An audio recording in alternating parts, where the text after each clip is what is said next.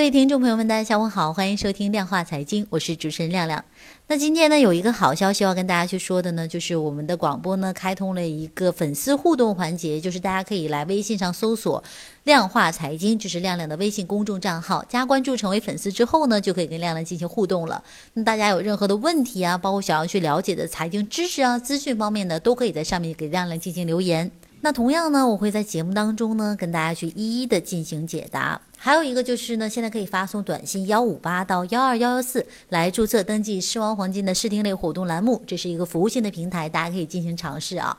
同时呢，您还可以来下载我们狮王黄金的手机 APP 来观看亮亮的黄金微课。这个呢也是一个比较公正安全的平台，大家可以在上面进行黄金的买卖和交易，非常的便捷。话不多说，让我们一同去看看今天的一个市场行情。那今天的一个证券市场的情况就是，今天 A 股市场整体呢是一个震荡为主嘛。那沪深两市是小幅的低开的，在这个低估值蓝筹股的带动下呢，是震荡上行。那沪指呢连创反弹的一个新高啊，并逼近了这个三千三百点的一个整数的关口。但是随后呢，因为做多的这样的一个动力不足呢，出现了这个再度的回落。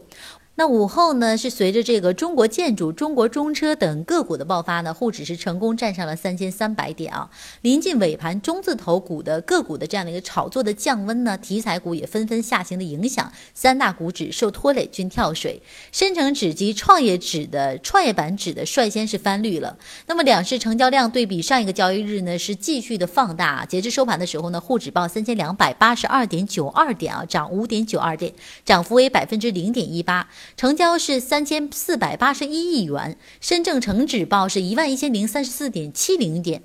跌三十四点一七点，跌幅为百分之零点三一，成交价格是三千四百一十八亿元啊。创业板指报两千一百六十点三五点，跌五点七零点，跌幅为百分之零点二六，成交价格是九百零四亿元。从盘面上来看呢，钢铁、机场、航运、白酒、军工，还有高铁等板块的涨幅是居前的；煤炭、有色、石油、小金属等资源股呢是跌幅居前。那也有分析指出呢，是近期分化是行情的一个主要的基调，不仅仅是这个主板和中小创之间的一个分化，同一板块、同一概念啊都出现了分化。在亮亮看来呢，其实这也就说明三千两百点的上方市场的这个分歧呢还是很剧烈的，指数行情也随时都会可能出现一些调整。那么建议大家呢还是要谨慎对待现在这个行情啊，逢高抛售一些涨幅比较巨大的品种，对低位滞涨的个股呢予以关注。在操作过程当中呢，注重节奏和度的一个把握，适当控制仓位的风险，快速短线为宜。黄金方面呢，是黄金价格周一反弹收高于百分之零点八，至一千一百九十三点三五美元每盎司，盘中最高是一度逼近了一千两百美元每盎司。那么虽然今日今天呢是有所回落的，但这个价格呢仍交投于一千一百九十美元的附近。也有人分析认为说，周一的黄金的反弹呢，主要是这个技术性买盘的一个支撑，也是由于这个上涨过高的美元和美债收益率回调所致的。那美联储加息的预期不会有太多的一个改变，除非这个油价大跌，通胀无法回升，达不到美联储的一个目标。